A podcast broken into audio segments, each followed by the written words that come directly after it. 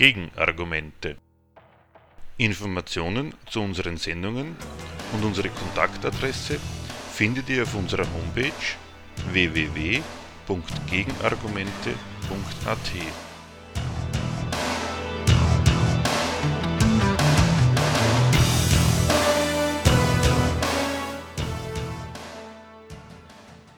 Das Thema der heutigen Sendung. Rassismus in den USA. Woher er kommt und warum er nicht weggeht.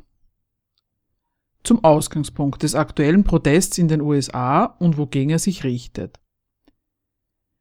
In den USA kommt es wieder einmal zu gewalttätigen Unruhen, weil wieder einmal ein Afroamerikaner zum Opfer des Vorgehens wurde, das ein weißer Polizist für das Recht und die Pflicht seines Amtes hielt den wiederum erwartbaren üblichen amtlichen Beteuerungen, dass rassistische Gewalt natürlich nie und nimmer Platz haben in den Reihen der Polizei, in der schönen Stadt Minneapolis, im Bundesstaat und überhaupt, folgen die Mahnungen, dass gewaltsamer Protest aber auch durch nichts gerechtfertigt sei, bei denen es selbstverständlich nicht bleibt, weil das Gewaltmonopol des Staates nun einmal zu keinem Augenblick eine Frage der besseren Rechtfertigung ist, also die Anti-Aufstandsgewalt der Polizei und Nationalgarde per se gerechtfertigt ist.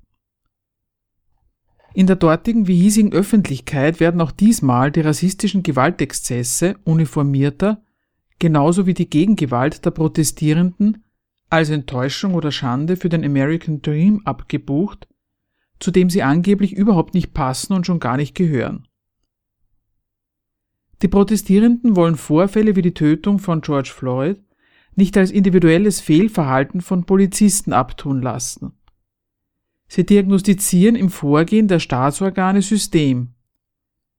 Sie prangern einen institutionellen Rassismus an und meinen damit eine tiefsitzende, von den Inhabern der Staatsgewalt praktizierte Missachtung von Schwarzen.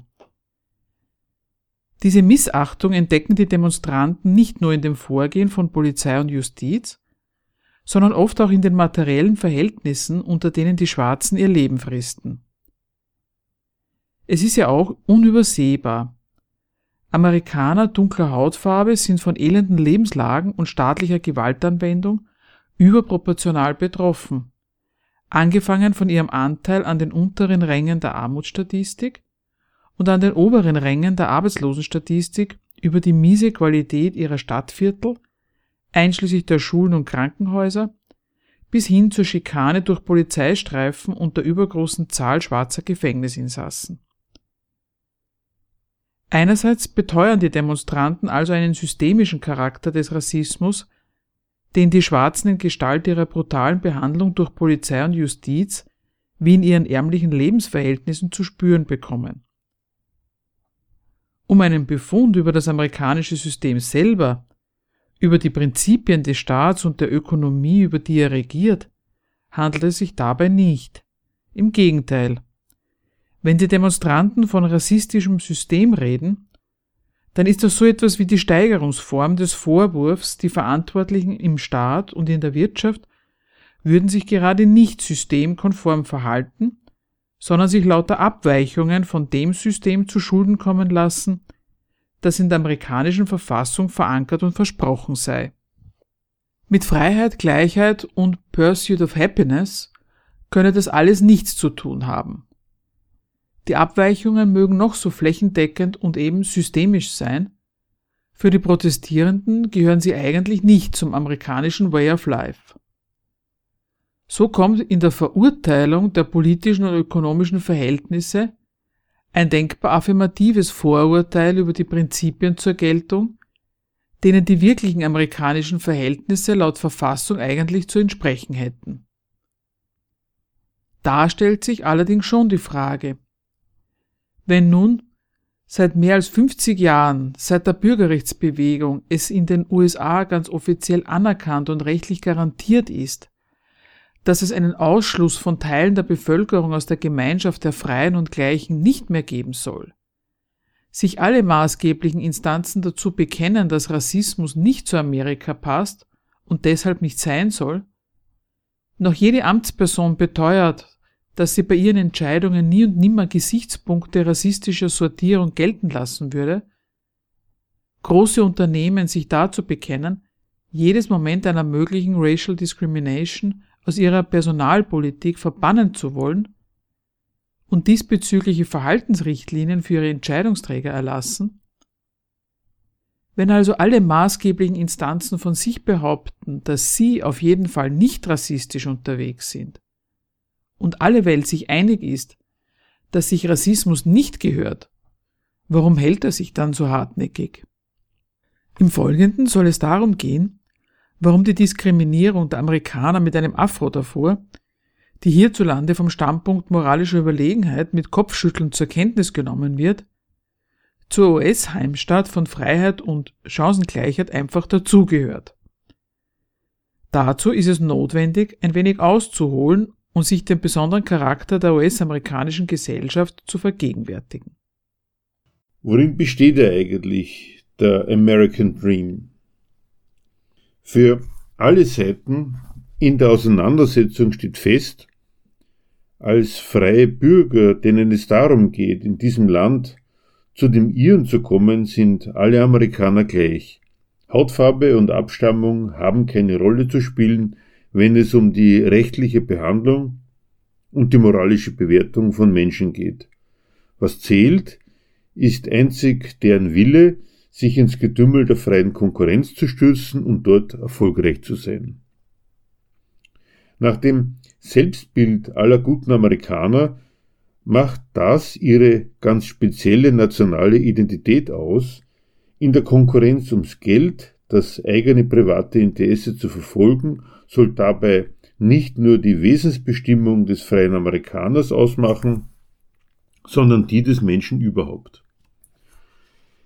Die stets präsente Gründungslegende dieser Nation besagt, dass sich in Amerika freiheitsbewusste Menschen aller Länder jenseits von Color und Creed, von Hautfarbe und Bekenntnis, zu einem Gemeinwesen zusammenfinden.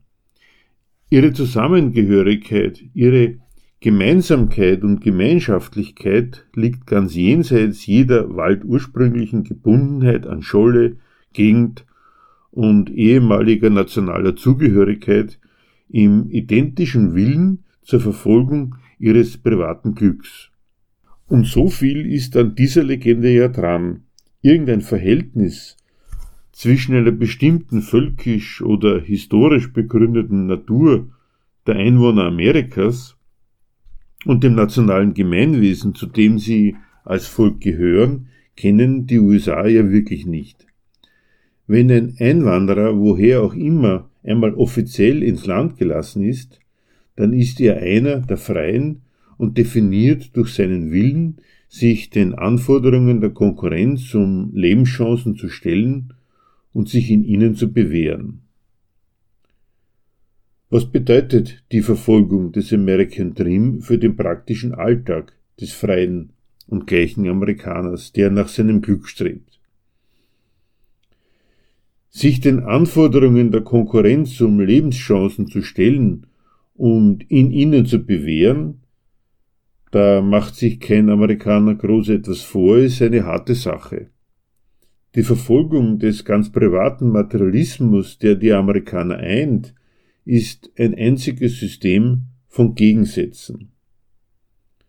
Da ist der ständige Kampf gegeneinander ums Geld das elementare, einzig zugelassene Mittel, der materiellen Existenz und damit steht die prinzipielle Unsicherheit jeder Lebenslage fest, die man erreichen kann.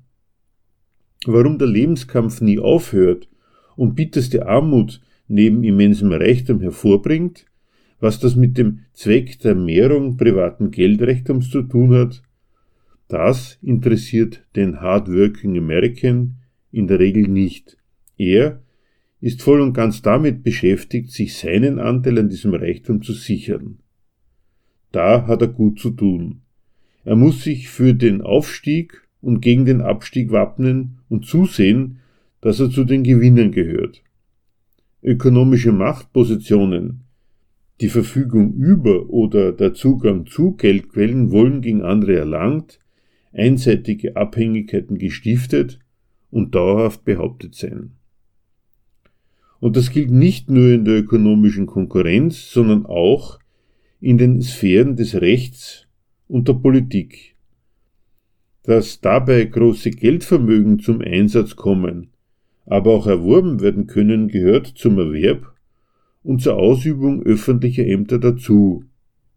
Vom notorischen Dauerkrieg zwischen gerissenen Lawyers um ihren eigenen Konkurrenzerfolg und um den ihrer Mandanten ganz zu schweigen.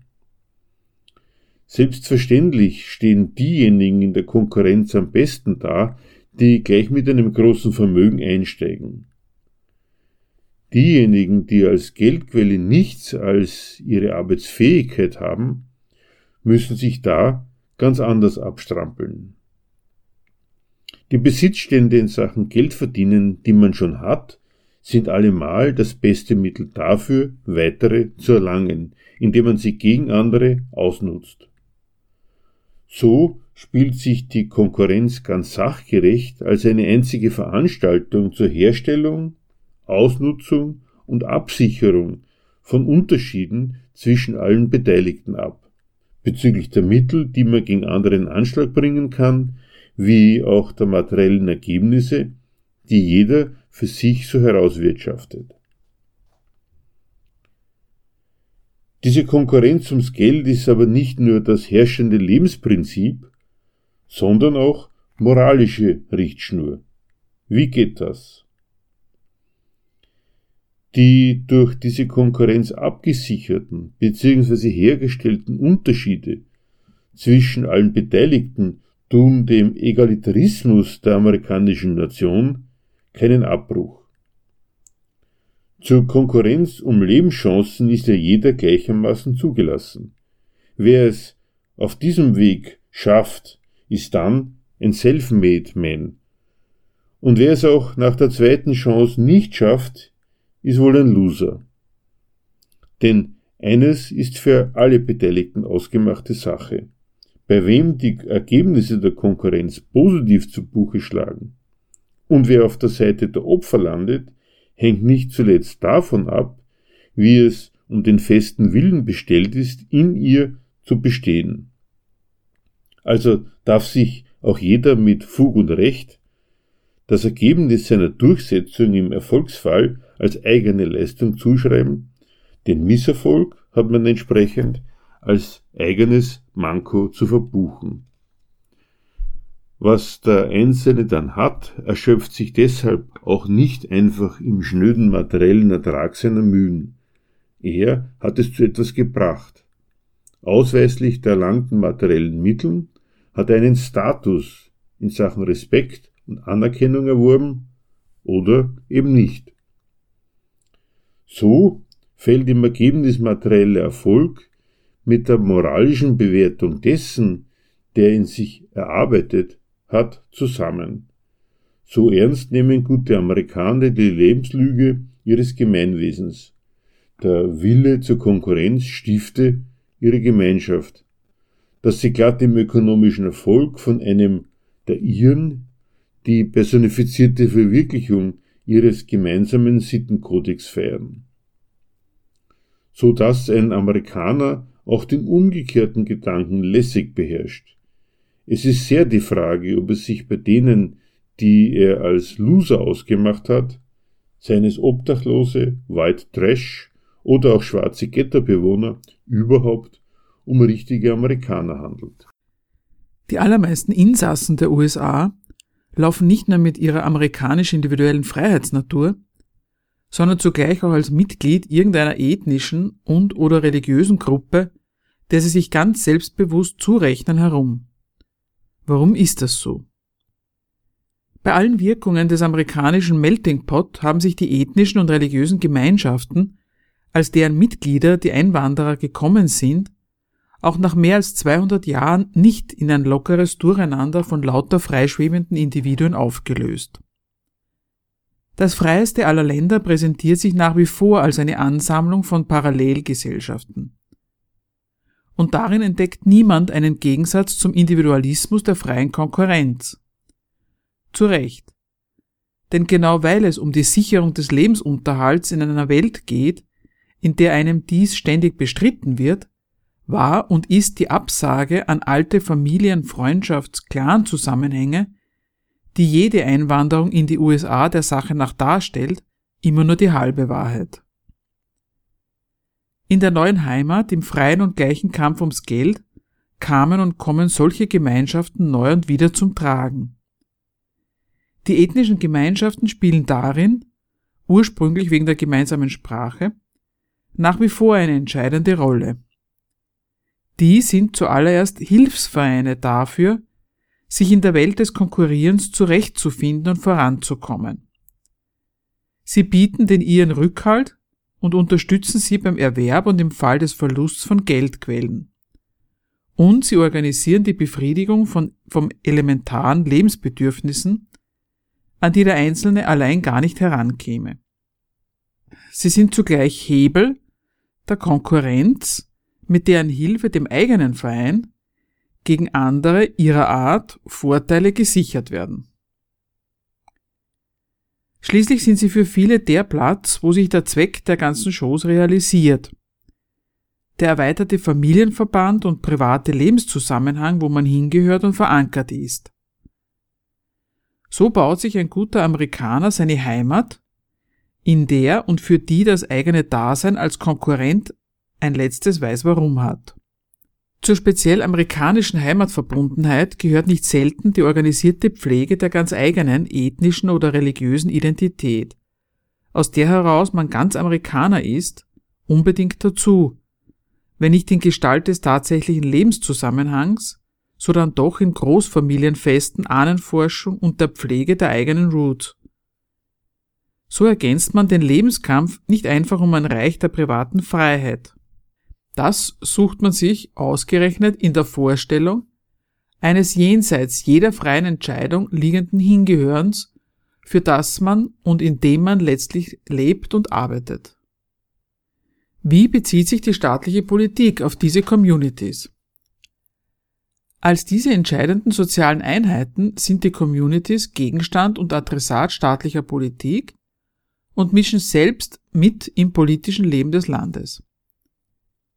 Im Kampf um Ämter und Macht beziehen sich die Parteien auf die speziellen Anliegen und Beschwerden der verschiedenen Communities, oft gleich so, dass sie ihre Kandidaten für Wahlämter als Weiße, Afroamerikaner oder Hispanics in den Ring steigen lassen, die um Wahlstimmen für sich als authentische, weil echt dazugehörende Vertreter der Interessen der jeweiligen Volksgruppe werben.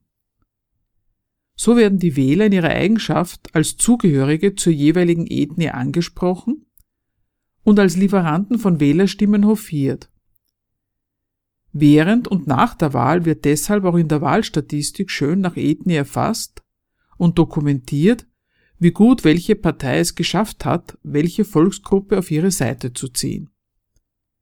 Auf die Selbstsortierung seines Volkes nach ethnischen bzw. religiösen Gesichtspunkten bezieht sich der Staat grundsätzlich affirmativ.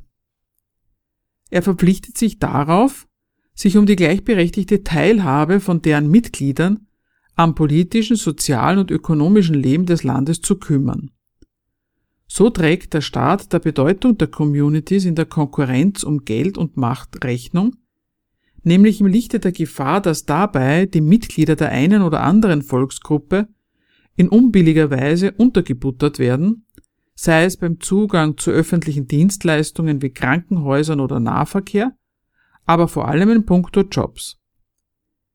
Er verpflichtet sich selbst und die Firmen, die sich um staatliche Aufträge bemühen, darauf, dass die Zugehörigkeit eines Bewerbers zu einer ethnischen Gruppe bei der Besetzung von Arbeitsplätzen weder für noch gegen ihn sprechen darf dass sich seine Bürger ethnisch sortieren und zusammenhalten, um in der Konkurrenz zurechtzukommen, ist dabei offiziell anerkannt.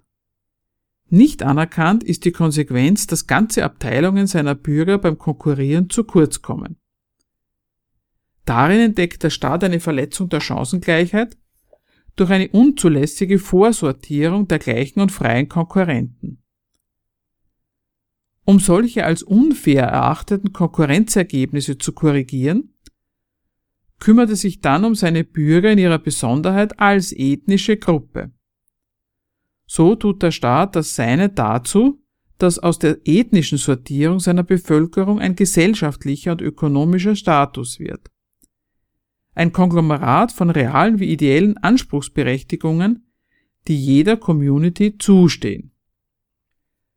Was lässt sich den Techniken, die die Communities in den USA entwickeln, um sich Geldquellen und Vorrechte gegen andere zu sichern, entnehmen? Von wegen, der Kapitalismus wäre der große Gleichmacher. An der Gnadenlosigkeit, mit der die Communities daran festhalten, dass solche Vorrechte ihnen auch wegen ihrer speziellen Qualitäten zustehen und anderen nicht, an alledem lässt sich vielmehr das Prinzip alles kapitalistischen Konkurrierens studieren. Die Herstellung und die Herausstreichung von Unterschieden an sich und anderen, die sich als Geldquellen gegen Konkurrenten ausnutzen lassen. Diese Unterschiede dienen dann gerechterweise auch als Beweise dafür, worum es welche Community wie weit gebracht hat. Der Respekt, den der eigene Verein in Sachen erfolgreicher Durchsetzung in der Konkurrenz für sich verbuchen kann, die Lebensverhältnisse und Erfolgschancen, die er seinen Mitgliedern im Durchschnitt bieten kann, das alles schlägt nicht nur materiell als Plus oder Minus zu Buche. Es hängt ihnen zugleich als ihr spezieller Sozialcharakter an.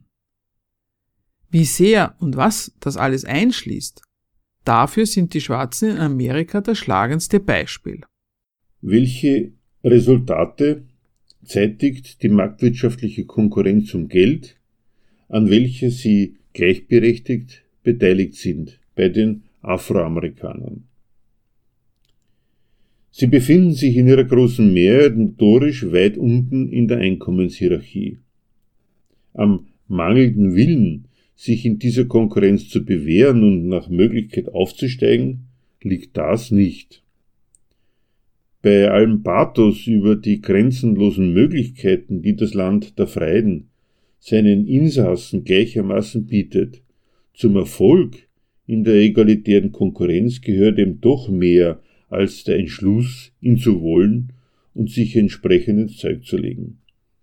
Da macht sich der Inhalt der freien Konkurrenz in der sehr grundsätzlichen Unterscheidung geltend, ob man Mittel hat, um andere für den eigenen Nutzen konkurrieren zu lassen, oder ob man mangels eigener tauglicher Mittel darum kon kann konkurrieren muss, sich als ein Mittel für fremden Nutzen zu bewähren.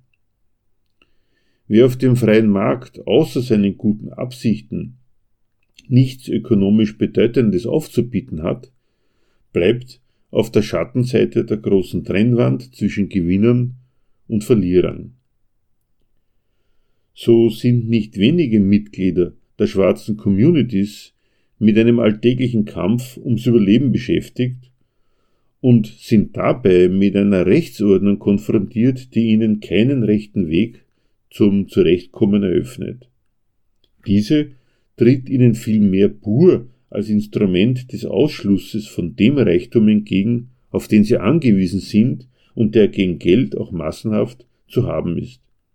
Im Land of Opportunity schließt das eben die Notwendigkeit ein, entsprechende Gelegenheiten zum Gelderwerb zu finden und zu ergreifen, die am Rande und oder jenseits der Grenze zur Illegalität liegen.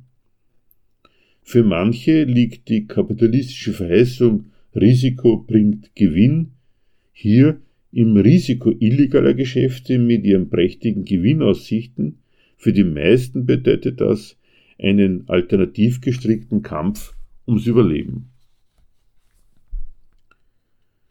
Welche entgegengesetzten Tugenden des Zurechtkommens und der Selbstbehauptung konkurrieren als Folge davon in den armen schwarzen Gemeinschaften. Zum allergrößten Teil wird wie in allen anderen ärmeren Communities auch, beim Kampf um Billigjobs die Tugend des Anstands ebenso praktiziert wie zelebriert. Man nimmt die Arbeit, die man kriegen kann, und macht aus erzwungener Bescheidenheit in puncto Lohn und Leistung eine Haltung der stolzen Redlichkeit. Kombiniert mit Resignation bezüglich seiner Chancen auf Erfolg sowie mit einiger Beharrlichkeit beim Entschluss, mit erhobenem Haupt und im Rahmen des Erlaubten einfach weiterzumachen. In dieser Abteilung des marktwirtschaftlichen Idylls blüht auch eine andere, in der bürgerlichen Welt höchst respektable Tugend der Konkurrenz, die Solidarität, das Zusammen- und Durchhalten inmitten einer feindlichen Welt.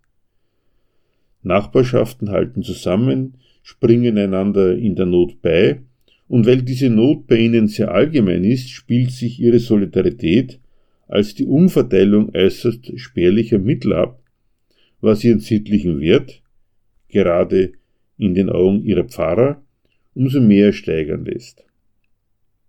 Zur Sittlichkeit des Zurechtkommens als Afroamerikaner gehört nämlich nicht zuletzt die Pflege einer Variante des christlichen Glaubens, welche die rettenden, nämlich Sinn und hoffnunggebenden Kräfte Gottes in einer furchtbaren und furchtbar ungerechten Welt hervorhebt, wofür diese Community auch und gerade im Mainstream Amerika und Hollywood einige Anerkennung erfährt.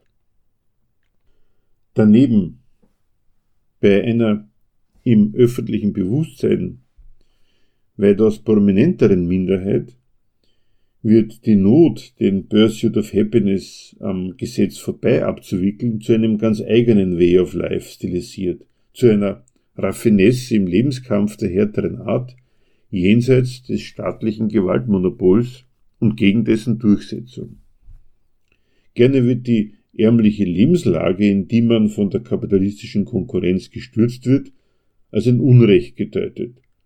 So gilt in diesen Kreisen das, was der Staat als überbordende Kriminalität ahndet, als legitime, auf jeden Fall aber verständliche Methode, überhaupt zu etwas zu kommen. Doch sehr zum Bedauern der braven schwarzen Mehrheit ist es bei dieser ziemlich defensiven Moral nicht geblieben.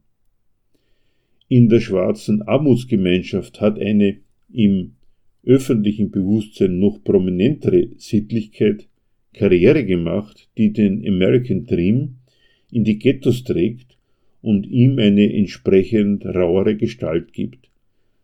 Da herrscht die Maxime, dass man auch jenseits der offiziellen Welt der Konkurrenz Erfolg nicht nur haben, sondern ihn auch als Ausfluss des eigenen Charakters feiern kann. So kommen mitten in den armen Vorstädten und Inner Cities auch die Tugenden des Mainstreams nur in etwas härterer Form zur Geltung. Die berühmten Gangs, die mit illegalen Geschäften aller Art das Überleben ihrer Mitglieder mit aller Brutalität gegen ihresgleichen organisieren, verstehen sich zugleich als Familien, die ihre Mitglieder unbedingt verpflichten, vor allem weil es um die Verteidigung der von den anderen Gangs stets bedrohten Heimat geht, was die Bereitschaft zum Sterben für die größere Sache einschließt und im sogenannten Gangster-Rap seit mehreren Jahrzehnten der musikalische und modische Exportschlager aus den USA, wird der Erfolg bei der auch im Ghetto gültigen urbürgerlichen Jagd nach Geld, Macht und Sex in übersteigerter Form inszeniert. Am Willen zur Konkurrenz mangelt es also auch hier nicht, nur am Respekt vor dem Gesetz das ihnen den Erfolg auf dem normalen Weg verbaut und das ihnen in Gestalt ihrer bewaffneten Hüter sehr offensiv entgegentritt. Welche Konsequenz hat die Mischung aus ökonomischer Lage, Gemeinschaftsbildung, speziellen Sitten samt Unsitten und moralischem Selbstbewusstsein, dem Bild, das die Community bildet und dem Bild, das sich die sonstige Gesellschaft von ihren schwarzen Mitbürgern macht. Zuallererst die, die von den Inhabern und Vertretern der gesellschaftlichen Macht, der politischen wie vor allem der privaten des Geldes, die im modernen Gemeinwesen über die Zuteilung von Lebenschancen im Allgemeinen, Jobs und Berufskarrieren im Besonderen entscheidet, gezogen werden. Wer seine eigene Konkurrenz damit bestreitet, dass er seine freien Mitbürger konkurrieren lässt, der begutachtet die Kandidaten, die seiner Sache nützen sollen, nach ihrem bekundeten Willen und ihrer mutmaßlichen Fähigkeit, den verlangten Nutzen auch zu erbringen. Dafür orientiert er sich zuerst daran, was die Leute von zu Hause mitbringen, und dazu gehört bei denen, die als Mitglieder der Gemeinschaft der notorisch wenig erfolgreichen und sittlich eher unzuverlässigen kenntlich sind, eine eher schlechte Prognose.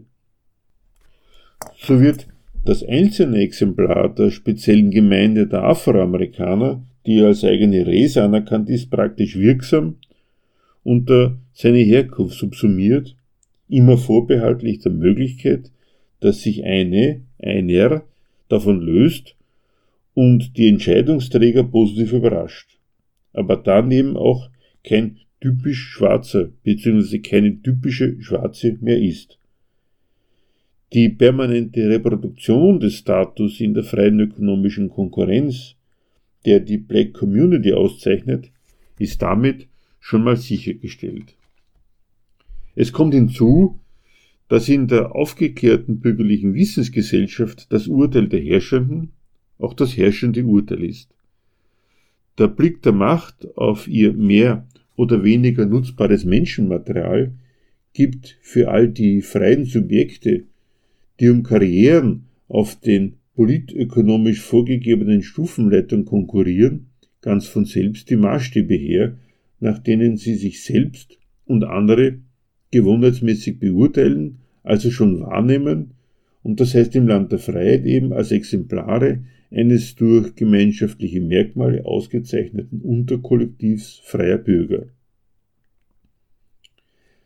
Nach dieser Logik ist mit dem Erscheinungsbild, anhand dessen noch der Dümmste einen anderen einem solchen Kollektiv zuordnen kann, und das bei den Afroamerikanern schon an Haut und Haaren sichtbar ist, auch schon entschieden, wie jemand einzuordnen ist vor allem hinsichtlich der fiktiven bürgerlichen Tugend schlechthin, in der die Entscheidungsinstanzen ihre Einschätzung von Bewerbern zusammenfassen und auf die hin die Betroffenen sich wechselseitig kritisch zu prüfen pflegen. Die Konkurrenztugend der Erfolgstüchtigkeit.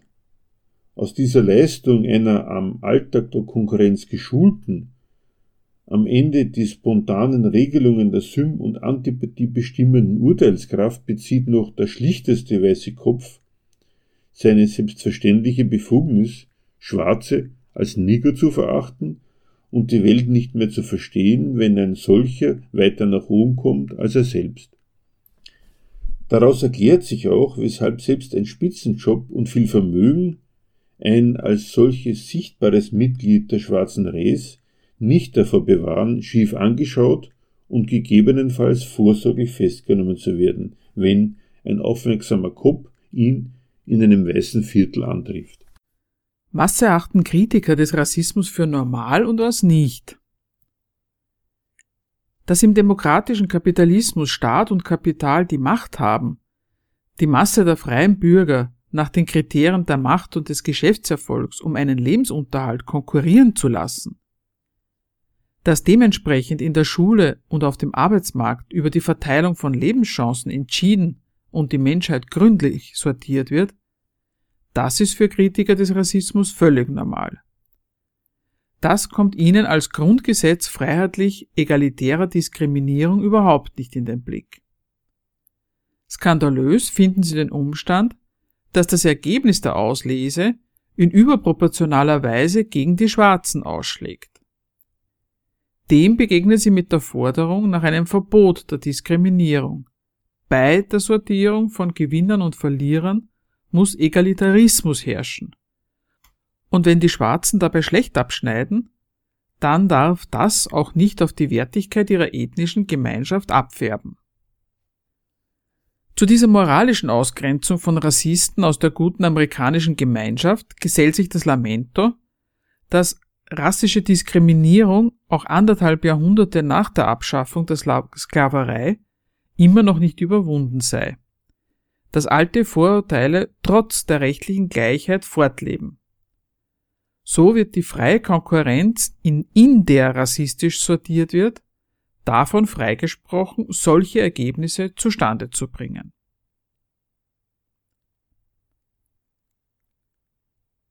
Tatsächlich hat das Leben der Schwarzen in den USA eine historische Besonderheit. Welche Bedeutung kommt dieser Besonderheit im heutigen Leben der Schwarzen in den USA zu? Im Gegensatz zu ihren Landsleuten verdanken die schwarzen Amerikaner bzw. ihre Ahnherren ihr Dasein im Land der Freiheit keiner freien Entscheidung, sondern einem System der Zwangsarbeit, für das sie per Gewalt als Arbeitsvieh importiert wurden. Nach dem amerikanischen Bürgerkrieg haben sie sich auch nicht selbst befreit, sondern sind aus der Zwangsarbeit für Plantagenbesitzer in den Südstaaten in die Welt der freien Lohnarbeit entlassen worden. Und zwar vollkommen mittellos, so dass die Unterwerfung und ihre Sklavenhalter nahtlos in die Abhängigkeit vom Bedarf freier Unternehmer nach Arbeitskräften überführt wurde, in der sie außer ihrer absoluten Billigkeit und ihrer Bereitschaft, noch die letzte Drecksarbeit anzunehmen, nichts zu bieten hatten. Das aber durchaus. So schlägt sich die historische Besonderheit der Schwarzen als eine besonders missliche Bedingung für die Teilnahme an der freien Konkurrenz nieder. Die Mehrheit blieb im Süden und versuchte ihr Glück als Bauer unter ärmlichsten Bedingungen oder hat sich gleich als freier Landarbeiter bei ihren ehemaligen Sklavenhaltern verdingt. Die anderen fanden den Weg in die industriellen Zentren im Rest des Landes und landeten als Kollegen und Konkurrenten der traditionell freien Lohnarbeiter am Fließband und auf dem Arbeitsmarkt. Im Prinzip genauso wie jeder anderen aus dem Elend fliehenden Einwanderergruppe, die dort auftauchte, wurden auch den Schwarzen die Verhältnisse, aus denen sie kamen, als ihr Sozialcharakter angehängt, aber mit der kleinen einschlägigen Besonderheit. Ob Sklaven der Arbeitstugenden freier Amerikaner fähig und mächtig sind, war von vornherein zweifelhaft und wurde immer zweifelhafter, weil das vermutete siedliche Manko bei der Beurteilung der Schwarzen als freie Lohnarbeiter seine Wirkung tat. Bleibender Grund für die Lage der schwarzen Minderheit sind daher nicht die Zustände, aus denen die Schwarzen befreit wurden, sondern die Zustände, in die sie entlassen wurden. Die Elendsverhältnisse, in denen sich die Schwarzen heute in den Südstaaten und in den ehemaligen Industriezentren im Rest des Landes befinden, belegen inzwischen nichts anderes als den Umstand, dass das Kapital seinen Reichtum mit immer weniger bezahlter Arbeitskraft und weniger Arbeitskräften zu mehren vermag. Dass also auch in den USA eine stets wachsende Zahl von Leuten anfällt, die auf Arbeit für Geld angewiesen sind, aber keine oder nur schlecht bezahlte bekommen. Dass immer massenhaft schwarze Amerikaner in dieser Elendspopulation landen, sorgt für die Haltbarkeit der Community, die den betroffenen Opfern der freien Konkurrenz unter dem Regime des Kapitals den solidarischen Lebenszusammenhang bietet, mit und indem sie ihre Lage nicht bloß aushalten, sondern als eine Art Heimat affirmieren und auf die Art selber reproduzieren, als was sie reproduziert werden. Für die herrschende Volksmeinung ist damit freilich ein ganz anderer Beweis erbracht dass es sich bei denen nun einmal um minderwertige Konkurrenzsubjekte handelt, die die Qualitäten nicht mitbringen, derer es zum Erfolg in der freien Konkurrenz bedarf. Schließlich hat man ihnen 50 Jahre lang alle Chancen eröffnet, in Amerika anzukommen und wo landen sie? Im Ghetto. Typisch. Dass seit der Aufhebung der Rassentrennung in den Südstaaten und der Beseitigung rechtlicher Ungleichheit die Afroamerikaner als vollwertige Bürger anerkannt sind, ist ein Faktum. Dass ihr Kampf um Teilhabe am American Dream nicht nur mit dem Handicap beschränkter ökonomischer Mittel, sondern auch mit dem alltäglichen Rassismus ihrer Mitbürger belastet ist, der ihnen im privaten Leben, am Arbeitsplatz und im Umgang mit Behörden entgegenschlägt, ist freilich auch ein Faktum, das von der egalitären amerikanischen Konkurrenzgesellschaft nicht wegzudenken ist. Wie reagieren die Betroffenen auf diese ihre praktische Lage und was ist die Antwort seitens der Politik? Mit ihrer Beschwerde über ausbleibende Gleichbehandlung, die ihnen von Rechts wegen doch garantiert wird, wenden sich die Betroffenen wie ihre Fürsprecher an den Staat.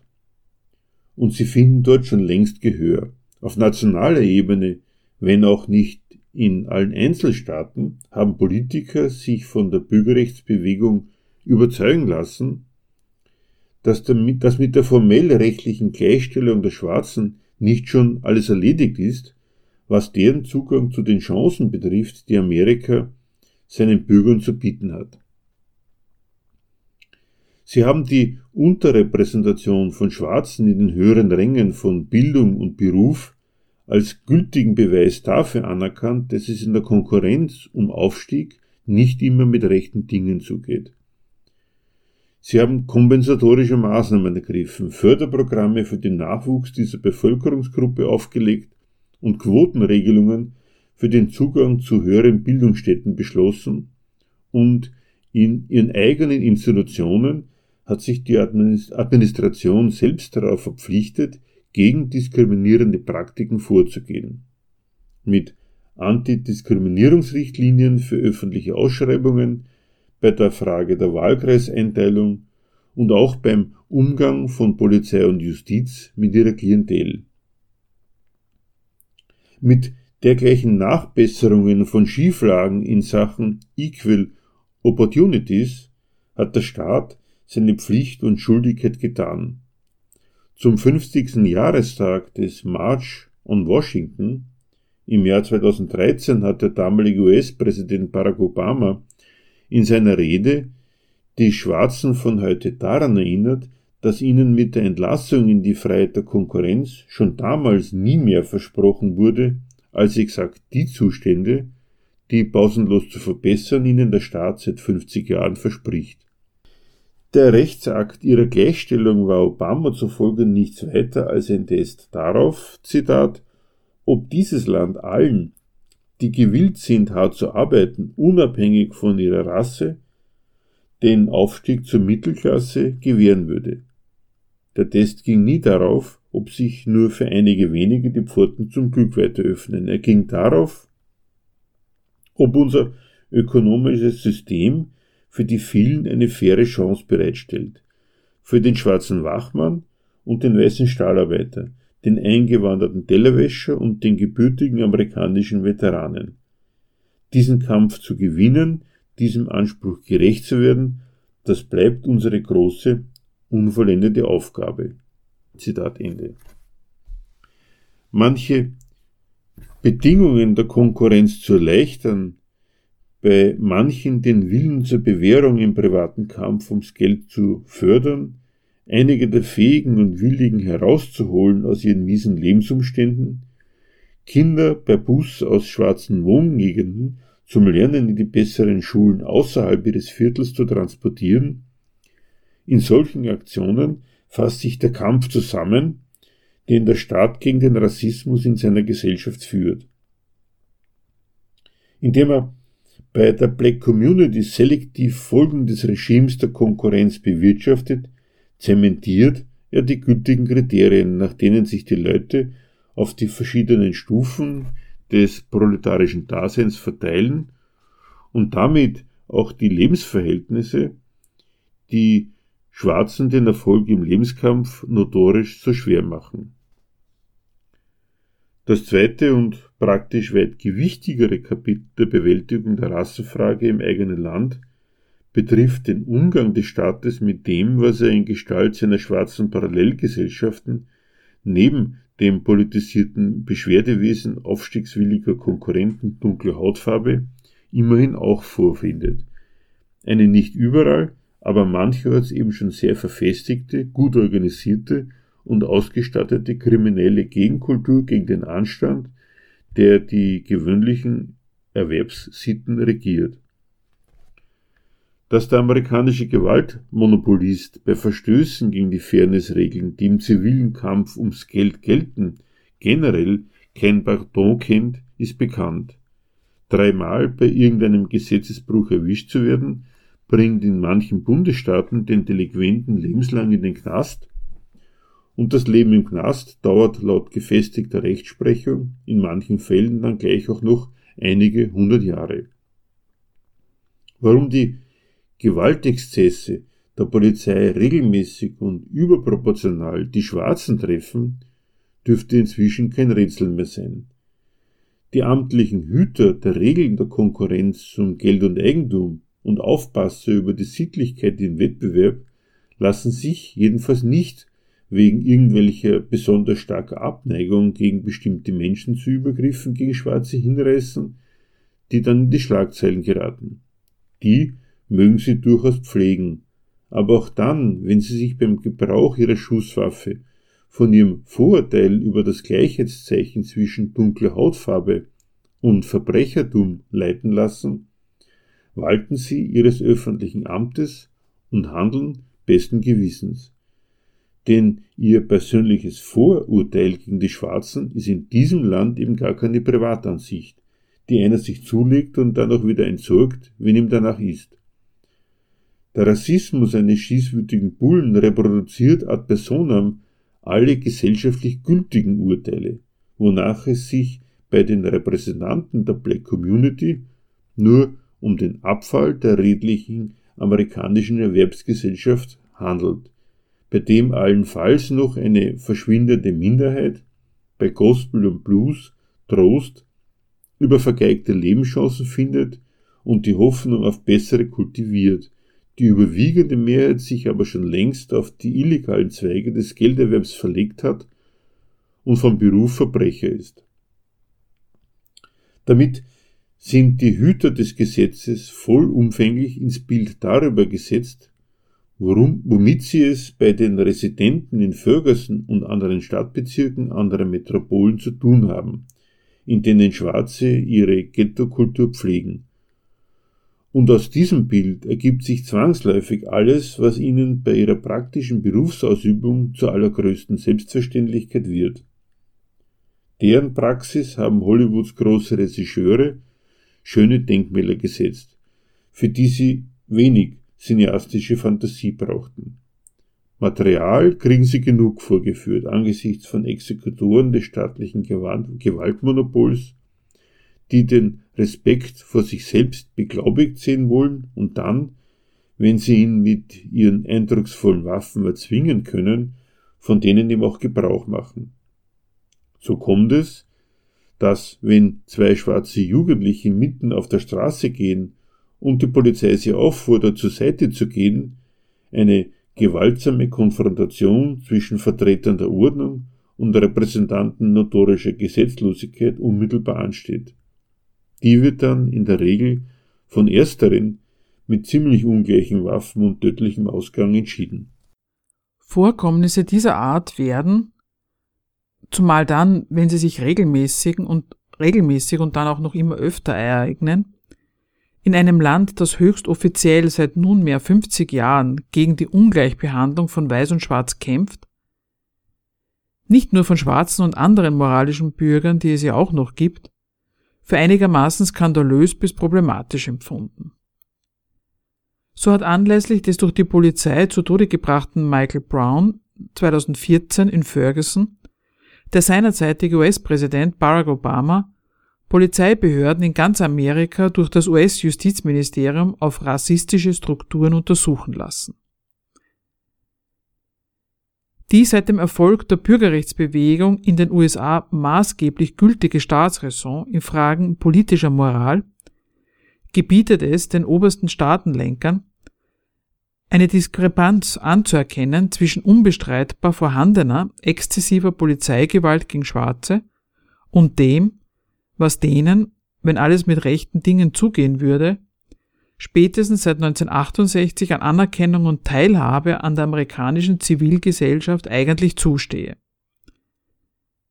Die Nation präsentiert sich als eine, die an diesem Problem arbeitet und mehr oder weniger dabei vorankommt. Nach diesem moralischen Schema werden polizeiliche Gewaltakte wie der Protest dagegen in aller Regel national verarbeitet. Heute, sechs Jahre später, hat sich an der Problemlage nur der Name des durch die Polizei zu Tode gebrachten geändert. Heute heißt das Opfer der Polizeigewalt, an dem sich die Proteste entzünden, nicht wie 2014 Michael Brown oder Eric Garner, dessen I Can't Breathe zum zentralen Satz der Black Lives Matter Bewegung wurde, sondern George Floyd und wiederum ertönen auf den Straßen der USA und anderswo die Parolen Black Lives Matter and I Can't Breathe. Einen Unterschied gibt es heute freilich. Nicht auf Seite der Demonstranten. Es ist Trump, der mit der bislang gültigen Moral in Sachen Gleichberechtigung der Schwarzen bricht, indem er offensiv das Niedermachen der Proteste fordert und jedes Zugeständnis an die rebellierenden Massen verbietet, es könnte berechtigte Anhaltspunkte im Verhalten der Polizei oder in der materiellen Lage der Schwarzen für den Zorn der Menschen geben. Hat nicht gerade er mit seiner Politik des Make America Great Again und seinem Einsatz für Jobs alles Mögliche getan, dass tüchtige Amerikaner unabhängig von ihrer Hautfarbe es zu etwas bringen? Dass die Demonstrierenden in Abrede stellen, dass Amerika unter seiner Führung wieder great und fantastic ist, stellt sie in seinen Aussagen ins Eck der Feinde des wahren Amerikas, was ausreichend Grund dafür ist, Ruhe und Ordnung wiederherzustellen, wenn nötig auch unter Einsatz des finest military of the world.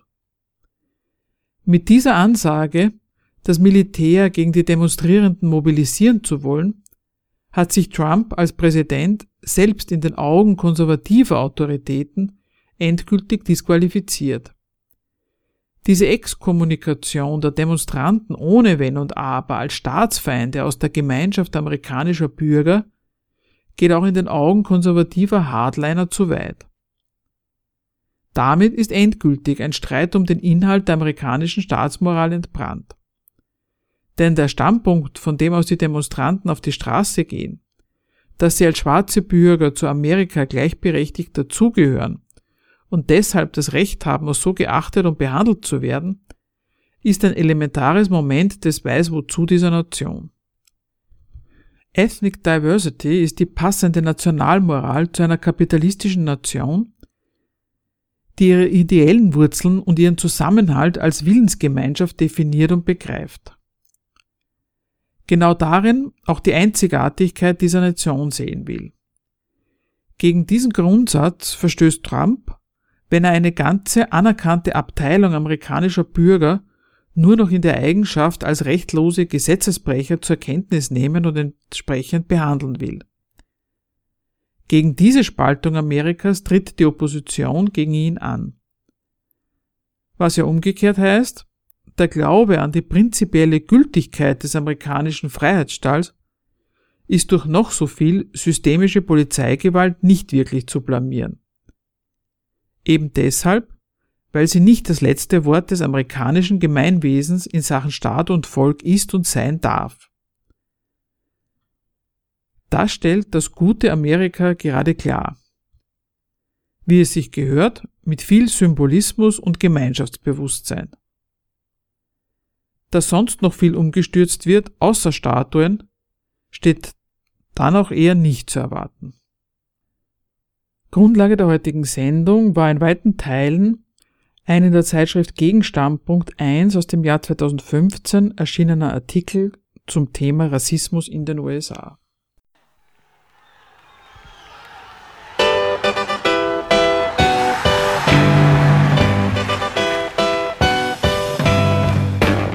Für Diskussionsbeiträge und Kritik zu unserer Sendung verweisen wir wie immer auf unsere Homepage www.gegenargumente.at.